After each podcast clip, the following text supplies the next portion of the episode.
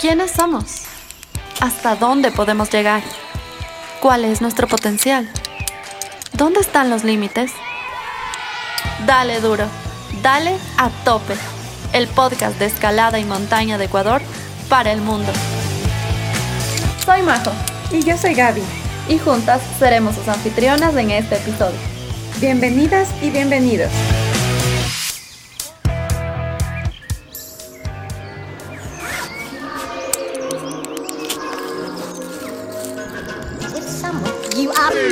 La nutrición debe estar adaptada a cada persona y dependerá mucho de tus objetivos. ¿Necesitas deficiencia muscular o resistencia?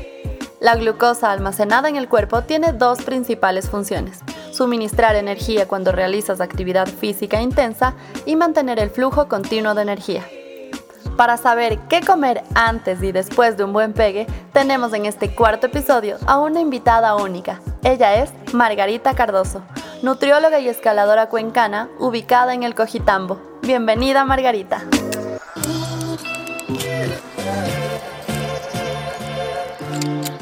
Hola, gracias a tope por invitarme y bien lista para, conversar. Qué rico, vamos a topar unos temas deliciosos, con sabores, con texturas, con colores que llegan a nuestro paladar. Margarita es em, una nutrióloga súper reconocida acá en el medio deportivo. Quisiéramos, Margarita, que empecemos un poco por romper el hielo.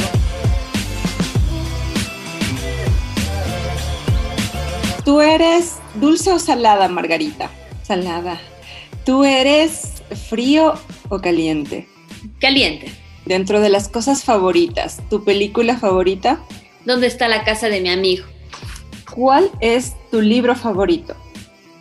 Acabo de leer uno que me encantó, me encantó, me encantó, que se llamaba eh, Enamorado del Mundo. ¿Y tu día favorito cuál es? Viernes o sábado. ¿Por qué el viernes? Porque, bueno, a pesar de que yo tengo como mis propios horarios y un, un lunes tranquilamente podría ser como un sábado, y igual me gusta porque igual mucha gente con la que comparto sí tienen estos horarios de, de que viernes, sábado es así como de, vacas, de que ya se acaba la semana de trabajo, entonces sí, como que ya siento que, se, que te das la libertad de como de ir olvidándote un poco de, de las responsabilidades y ya nada, prepararte para el fin de semana de hacer lo que sea. Qué rico, tú tienes un rincón en, en el Cojitambo, ¿verdad, Margarita? Sí, sí, acá vivimos ya eh, eh, aquí, aquí desde hace un año y un poco más, desde abril de la, cuando inició lo de la pandemia. Oh, qué rico. Yo he tenido el gusto de conocer el Cojitambo en este último semestre y es divino. Todo, todo es lindo ahí. Es como para de verdad en quedarte en el aislamiento días y días, semanas y semanas. Y bueno, Margarita, quisiéramos que nos cuentes ahora un poquito ya en materia de preguntas. ¿Cómo te defines? ¿Quién es Margarita Cardoso? Cuéntanos un poquito. Bueno, soy bastante tímida, aunque no parece, pero porque ya luego cuando agarro confianza ya, ya no creerías que soy tímida, pero sí. eh, soy como bien necia, en el sentido de que cuando quiero algo como que no escucho mucho, o sea, como que me meto algo en la cabeza y, quiero hacer, ¿no? Soy un poco necia, lo cual me ha ayudado a hacer muchas cosas, pero también me ha hecho que me dé como contra la pared muchas otras veces, ¿no?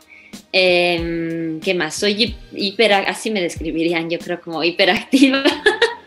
Aunque yo siento que no soy hiperactiva, pero sí, siempre siento que quiero y que tengo que hacer algo y estoy siempre haciendo cosas. Eh, me encanta como la, bueno, obviamente la, actividad física que implica como estar afuera sobre todo. Eh, y bueno, y también soy así medio ñoña en el tema de la nutrición, obviamente, y de la comida y de la, eh, bueno, sí, de todo el tema de cocina, comida, nutrición. Y luego me gusta como aprender también un poco de, de todo, aunque soy muy mala como para recordar nombres, para cosas muy técnicas. Eh, Y mm, eso, me encanta, me encanta, soy súper familiar, me encanta estar con mi familia. Qué lindo, qué lindo poder regresarse a ver hacia adentro y darte una presentación así tan espontánea. Has hecho proyectos increíbles y no sé, creo yo, y me atrevo a decirte que la nutrición por ahí te ha ayudado en ese aspecto, ¿crees tú? Cuéntanos un poquito, ¿no? O sea, ¿cómo es, llegaste al tema de la nutrición? ¿Cómo le, llegaste al tema de la escalada? Hacia allá va mi siguiente pregunta. Yo creo que sí me ha ayudado el tema de la nutrición. Bueno, claro que lo creo, es como mi, mi es lo que hago, ¿no? Y, es, y, tengo que creer en, en, lo que hago, ¿no? Pero también como que no me concibo mucho, o sea, no puedo decir, sí, yo siento una diferencia, porque cuando como bien, porque, bueno, no es que siempre como perfecto, ¿no? Pero eh, de hecho yo soy muy, o sea, yo no, hago dieta, o sea, si me preguntan qué, qué dieta haces, no, no, no hago ninguna dieta, pero porque ya más bien ha venido como una forma natural desde hace, desde hace años. Bueno, desde pequeña en mi casa siempre hemos comido bien sin ninguna exageración. Mi mamá no es nutricionista ni, ni, mucho menos, pero siempre ha habido como un poquito de conciencia en lo que se come. Y yo siento que, más bien siento que cuando como mal por temporadas, porque tal vez estoy de viaje, que no tengo las cosas como disponibles, eh, no sé, sí, sí, me, sí siento un poco que me hace falta las cosas frescas más que nada.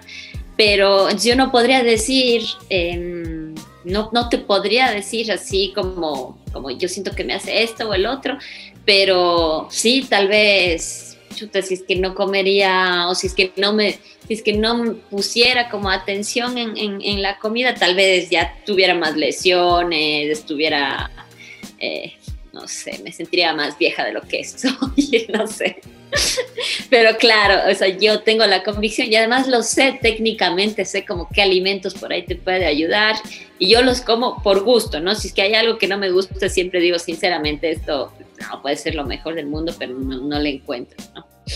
Ah, qué rico. Entonces por ahí nos puedes dar esos, esos consejos de qué es lo que come Margarita. ¿Cómo es tu desayuno, Margarita? A ver, como en, en un día regular, ya, así como que te preparas en la mañana, que comes como al mediodía, digamos que vas a dar así un pegue regular ya, no uno duro. Bueno, yo soy... Son duros, Margarita. Soy lo peor porque me encanta, bueno, me encantan los dulces, lo dulce, digamos, no los dulces. Me encanta lo dulce y no me contengo mucho, pero más bien le, le consumo en forma de, de, cosas como naturales, ¿no? Entonces, bueno, me encantan los desayunos dulces. Entonces, siempre, siempre, siempre me hago como así un bowl de fruta, de lo que haya. Ahorita ha habido como granadilla, maracuyá, frutillas, papaya. Lo que hay, eh, siempre con jengibre y cúrcuma picado y por ahí le pongo avena, le pongo machica, si tengo nueces, medio lo que tenga, ¿no? Ahora aquí en el Coji venden estos cacaos que les dicen cacao nips, bueno, cacao, semillas de cacao.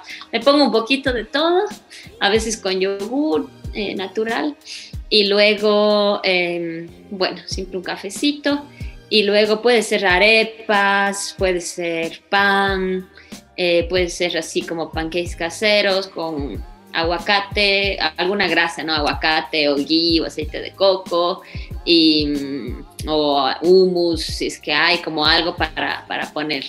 Y, y, eso básicamente soy un poco eh, como monótona en los desayunos, no, eh, a veces como huevo, así si es que viene gente y, y hacemos así como huevo o alguien hace una tortilla de huevo, pero normalmente no sé por qué no me encanta lo salado en el desayuno. Y de ahí, bueno, así como que sí tiene que ser como contundente el desayuno para aguantar, para que no me esté dando hambre ya cuando apenas salgo a escalar, ¿no? Em, y luego, bueno, en un almuerzo regular, así como que siempre le, siempre es algo también medio básico porque ando medio en el corre-corre, eh, pero me gusta tener como cosas listas, siempre es como algo de leguminosas en alguna forma tiene que haber o garbanzos en forma de hummus o lentejas. La, clásica, clásica nuestra es lentejas con eh, arroz integral y quinoa mm, al curry, así con, no sé, con cúrcuma, con un poco de especias y verduras cocidas. Ese es medio el clásico, pero siempre es como algún carbohidrato, alguna leguminosa y, o porotos, no sé, y bueno, verduras. Y luego ya en la noche eh, me he dado cuenta que a mí no me sienta bien como comer cosas muy pesadas de sabor. Entonces, por ahí me hago algo parecido al desayuno. Unas arepas, eh, siempre aguacate, aguacate como un montón. Quesito por ahí, pero no tanto. Y así, como que no es complicada, no es complicado lo que como, no es así súper fancy, pero más bien siempre intento como ponerle como unos ingredientes que yo sé que me hacen bien como la cúrcuma, el jengibre, poner orégano, comer ghee, no sé, como esas cosas. Hierbas y especies, escuché que lo colocas en todos, qué rico. O sea, sí, se nota que efectivamente, pues cuando, cuando he estado allá también y me han invitado así a desayunar, es súper, súper, súper contundente el desayuno, porque claro, como ya estás en la roca, tipo 3, 4, sigues en la roca. ya se te fue eso, eso es bueno cuando salgo más, cuando estoy en la casa más o menos es eso. Si salgo es más o menos del mismo desayuno y luego la merienda, el, almuerzo se convierte en merienda, así como estas lentejas o verduras salteadas con alguna, alguna proteína de, no sé, leguminosas o, mm, o arroz. Y de ahí de snacks siempre es igual, más o menos lo que lo que, lo que tengo así disponible, me llevo, no sé, em, algún, pan hecho en la casa, unas arepas, frutas siempre, semillas, como que no soy de las que me siento a comer cuando escalo, como que como, como, como escalo, como, eso sí, sí, como así medio, poquito todo el tiempo, pero... Qué rico, qué rico. O sea que definitivamente cuando sales de viaje debes extrañar también muchas de nuestras particularidades en verduras, en frutas, porque nosotros de verdad que la gozamos acá en Ecuador. Entonces sí, sí siento que eso te hace poner a veces como entre la frescura que mencionabas al inicio, ¿no? Y la variedad. Y las sí, sobre todo un poco cosas frescas. Tampoco me complico, o sea, no soy así súper quinchosa. Eh, ya, como que a veces es lo que, un poco lo que se puede conseguir. Por suerte, últimamente he estado en, bueno, ahorita solo he estado en el Coji, no he salido de aquí mucho, pero los últimos viajes que he hecho ha sido así como a lugares que ha habido incluso más cosas que aquí en Ecuador, así que feliz. Ay, mira, en esos lugares nosotros sabemos, y por ahí vamos a hacerte una pregunta, en el 2018 estuviste en México, vimos tu documental de aliento Wow, increíble, Margarita. Qué, increíble verte, escucharte, sentir esa producción, o sea, el productor de, esa, de ese documental. Solamente con los sonidos era suficiente sentir lo que estaba pasando en ese momento con Margarita. Había momentos en los que no necesitaba verte, pero solo escucharte era suficiente para sentir como tu aliento, como por poco las manos estaban sudando y te resbalabas, o sea, era increíble. Entonces, por ahí quería que nos cuentes un poquito de, de, ese documental.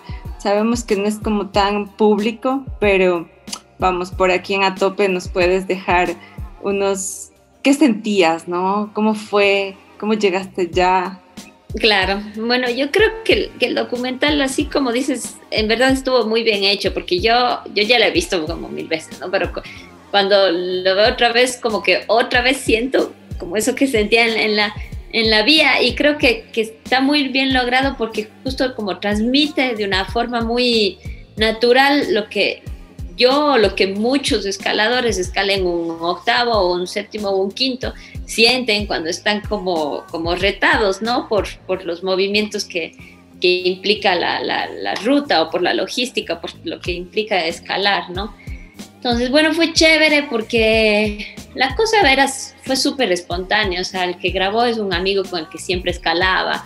Eh, el que tenía abajo la otra cámara también, desde el amigo que, con el que siempre escalaba. Y lo chistoso es que mientras yo escalaba, bueno, antes de escalar, este amigo se yumareaba y hacía las tomas, ¿no? Y al mismo tiempo él estaba trabajando su 14, su 8, ¿qué sería? Pues 8C por ahí abajo. Entonces él también andaba ahí en su, en su cosa mientras me, me, grababa. Y sí fue una experiencia chévere porque también fue como la grabación de todo el, proceso, no fue que ya me salió la vía y alguien dijo, ah, te filmamos por ahí. O sea, yo no sabía si me iba a salir o no. Y cada fin de semana íbamos y cada pegue que yo le daba, este amigo se chumareaba y a mí ya hasta me daba como cargo de conciencia. Decía, chuta, tengo que dar un buen pegue porque el pobre se acaba de chumarear 30 metros para, para filmarme, puedo caer bajito, ¿no? Entonces, sí, bueno, eso fue, fue chévere y, fue, y fue bien, bien logrado, bien hecho. O sea, creo que las ideas fueron fluyendo, no se tenía en un inicio la idea de cómo se iba a hacer ni, ni nada. Y fue fluyendo ya a partir de lo que, de, lo, de las imágenes que ya obtuvo el eh, Chuy, que le dicen a Ulises, al, que, al, al productor. Hermoso, claro, fue cuando entiendo que ya en postproducción, ¿no? Puso todos esos detalles en negro, tus primeros acercamientos, ya, ya para darle todo el lenguaje audiovisual en completo al, al documental. Qué rico. Fue un 8B, ¿no, Margarita? 8B, sí, 13D. Ajá, sí.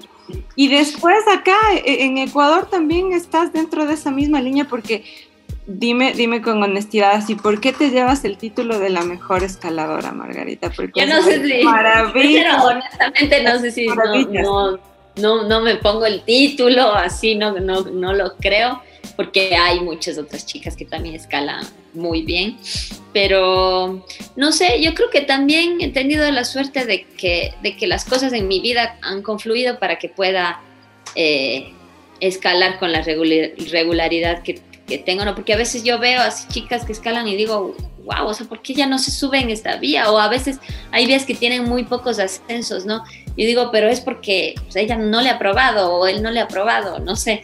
Eh, y sí, creo que ha sido eso más bien, que, que las cosas han confluido para que tenga también no sé, amigos que me dicen, dale esta vía, súbete a esto, que me acolitan a estar, porque además yo escalo súper lento, eso es algo, algo que sí hay que decir, entonces siempre mis aseguradores es como, gracias, porque te aguantaste una hora asegurándome, ¿no?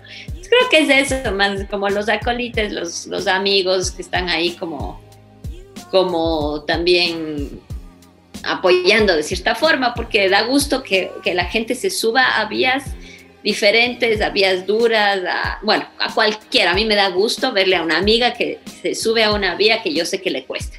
Y yo creo que eso se siente así en el ambiente de la escalada, al menos de aquí de Cojitambo, ¿no? Que, que te ven en algo que ya saben que te cuesta y, y nada, pues ahí están como... Se vuelve el proyecto sí, haciendo barritas o no sé. sí, como que e, ese, apoyo para mí es como lo más importante. Si no tuviera como la colita de quien quiera irse a subir a un tercer largo, asegurarme, nada, pues me quedaría ahí como en otras cosas. Oh, qué chévere, ese es un factor importante, ¿no? Dentro de, de la comunidad, porque se vuelve una comunidad de escalada, entonces es un deporte que siempre Em, vas a estar involucrado con alguien más, por lo menos con tu asegurador. Entre los dos ya hacen una dupla y entre esa dupla hace que las cosas funcionen, que la magia fluya, que todo e, el momento surja para que puedas llegar al pegue, ¿no? Sí, sí, sí, sí, entiendo de esa parte y lo veo desde esa misma, desde ese mismo eh, perspectiva. Margarita, y cuéntanos en qué proyecto estás. Nos encantaría que nos cuentes hacia dónde vas este año. Entendemos que la parte de la pandemia es un dolor de cabeza, pero no sé, quizás tú vas a tener la suerte de salir. Cuéntanos por acá. No tengo muchos planes porque ahorita eh, no, no, no, hago planes. pandemia igual no, no planes. Entonces, eh, Igual tampoco tengo ni, ahorita, ahorita, ahorita no tengo ningún proyecto aquí. Hay, hay un par de vías que les tengo en la mira, ¿no? Hay una vía que me encanta en el Cajas, que eso es como lo, chévere y lo no tan chévere, porque el Cajas es este parque nacional que está aquí cerca de Cuenca, pero que el clima es bien caprichoso, entonces no es que hay como ir siempre, ¿no? Y es una vía increíble, le he probado un par de veces, eh, es larga, es dura constantemente, tiene abajo como un crux, pero es pura resistencia porque además estás bien alto, no estoy segura de la altura, pero es bien alto, ¿no? Y de ahí aquí en el Coji tengo ahí unos proyectos miedosos que solo de pensar ya me da como cosita porque un par de vías tradicionales, ahí está una vía que recién le sacó el Nico Navarrete, que es esta unión de, la, de los franceses y el hijo de la bestia, que a mí me han salido separados los franceses, el hijo de la bestia, y cada vez que me, el otro día estaba con, con el bagre y le, y le, y le, y le, él le estaba dando a los franceses y le dije, ya, le doy un pegue, ¿no? y le di un pegue y cada vez que me subo es como si fuera, o sea, como si no le hubiera encadenado, me cuesta igual psicológica y, y, físicamente y todo. Y luego intenté, dije, bueno, vas, voy a seguir la continuación, ¿no? Que es el hijo de la bestia y chuta, no, sí es exigente, ¿no? Entonces, no tengo ahorita ningún, ningún proyecto concreto. Eh, me encantaría algún momento volver a hacer una gran pared, volver a la esfinge, si es que el próximo año se puede volver a la esfinge a darle alguna otra vía, pero mm, ahorita voy así con lo que se viene porque así es como he estado yo sintiendo a la pandemia, ¿no? Cualquier, cualquier plan que uno hace es como un chiste. mejor, mejor es dejarse entonces que las cosas vengan de forma espontánea, ¿no? Simplemente estar ahí con la puerta abierta para recibirlo. Te entiendo. ¿Y qué hace Margarita que una ruta sea una ruta que te llame la atención? Ah, cuéntanos, ¿cómo, cómo haces que esa vía sea para ti algo que quieras darle? ¿Por qué? ¿Por Esa es buena pregunta, porque la otra vez le estaba dando una vía que, que me costó, me costó un montón de pegues y le decía al, al Davicho, a mi pareja, le decía, oye, por suerte me encanta esta vía, porque si no me gustaría, ya le hubiera dejado ahí, ¿no? Chau, cambio de vía. No, a mí no me gusta estar en una misma vía y en una misma zona como demasiado tiempo, ¿no? Porque digo, pucha, el cojitamo es tan grande, hay 200 vías, porque estoy aquí ya tercer fin de semana, ¿no? Eh, pero algo como los factores que me encantan es que sean como largas, que implique resistencia, que que, que, sea versátil, porque eso es lo que me gusta de la roca, a mí, que no haya como una beta para sacar la, la, vía, ¿no? Y eso es lo que a mí me conviene, porque a veces yo no tengo o la fuerza o la talla, ¿no? Y digo, no importa, me agarro de esta cosita de acá o le subo el pie por acá, ¿no? Eso es lo que me gusta de la, de, la roca, que hay como para todos. Eh, si es que no tienes fuerza, tienes flexi y así, ¿no? Entonces, que sí, que tenga resis, que tenga también su partecita de lo psicológico, eso es un poco inevitable. Siempre va a haber un poquito de miedo y eso en el coji creo que más bien hay que pedir que se baje un poquito los decibeles del miedo. Eh, pero sí, sobre todo eso porque creo que son cosas que me, que me, que me ayudan, ¿no? Que una vía sea de resis a mí me ayuda. Y además que cuando le doy una vía y digo, bueno, esto siento que en algún momento sí va a ser posible, o sea, cuando yo ya sé en mi cabeza que sí puede ser posible, como que me animo. Digo, ya, o sea, tengo que intentarle, ¿no? Y sí me ha pasado vías que, que me, he topado con pasos que, que no, o sea, no y, no, y no, y no. Y ya digo, bueno, todo bien, cambio de vía, ¿no? Ya, hay otras vías, ¿no? Pero cuando ya sospecho que sí hay la posibilidad de que haga de alguna forma, entonces como que eso me emociona y me hace dar ganas de ir y de descifrar la manera de, de hacerlo. Y Margarita, cuéntame un poquito para ir un poco dándoles a los escuchapots que hoy día nos están escuchando, ¿qué les recomendarías, Margarita, a quienes quieren subir de nivel o a quienes quieren iniciar? Porque este podcast está eh, expuesto para Ecuador principalmente porque no hay tantas historias que contar, hay tanta gente que escala tan duro, que tiene tantas anécdotas, que tiene tantos proyectos que queríamos justamente dar voz a, esos, a, estas, a estos personajes increíbles, fantásticos, de la montaña, de la escalada. Em, y bueno, cuéntanos ahí un poco, ¿qué mensaje les darías a todos y todas que estamos en este mundo queriendo darle todo? darle así a tope. Yo creo que lo, una de las cosas que más me ha servido y que más me gusta recordar a mí cuando escalo es que, bueno, y que creo que es importante para subir de nivel, es que hay que olvidarse del nivel, hay que olvidarse un poco del, del grado, de esa como energía de competición que a veces hay, que está bien, también es sana la competición, ¿no? Pero a mí me ha servido como, como cerrar los ojos y decir, bueno, ¿por qué estoy aquí? ¿Porque quiero que me salga la vía realmente? ¿O porque disfruto? O tal vez disfruto de ese proceso de buscar que me salga la vía, ¿no?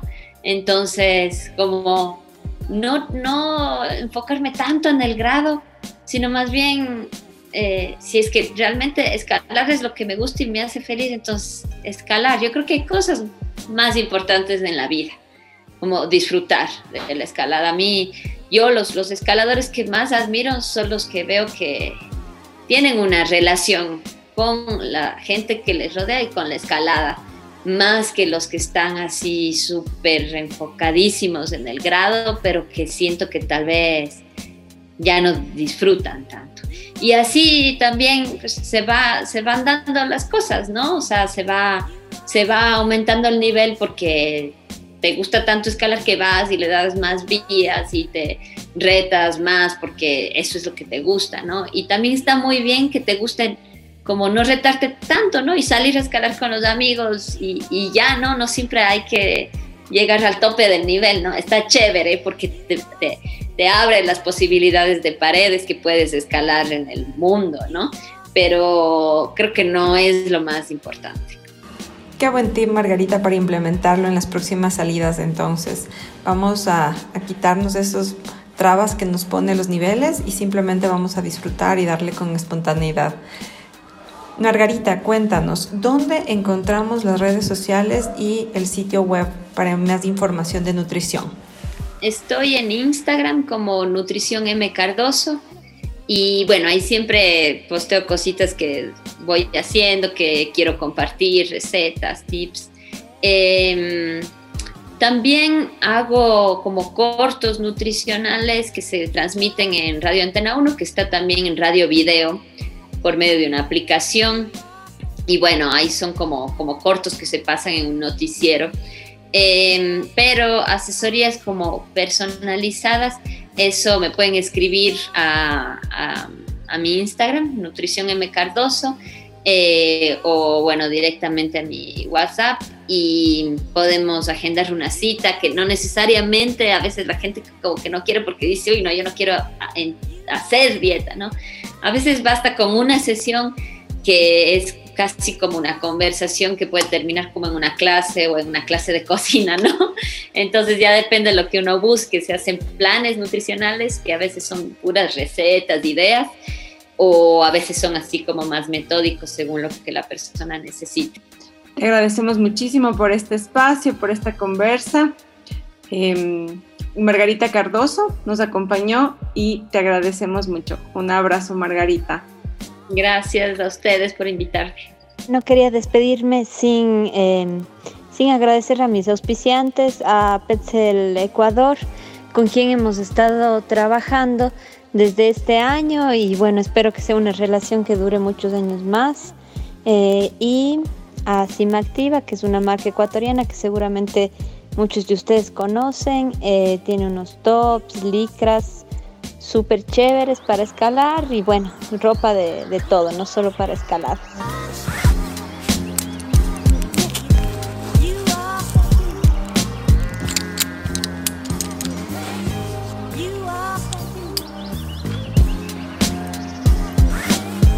Queremos agradecer a todos y todos quienes hacen posible a Top.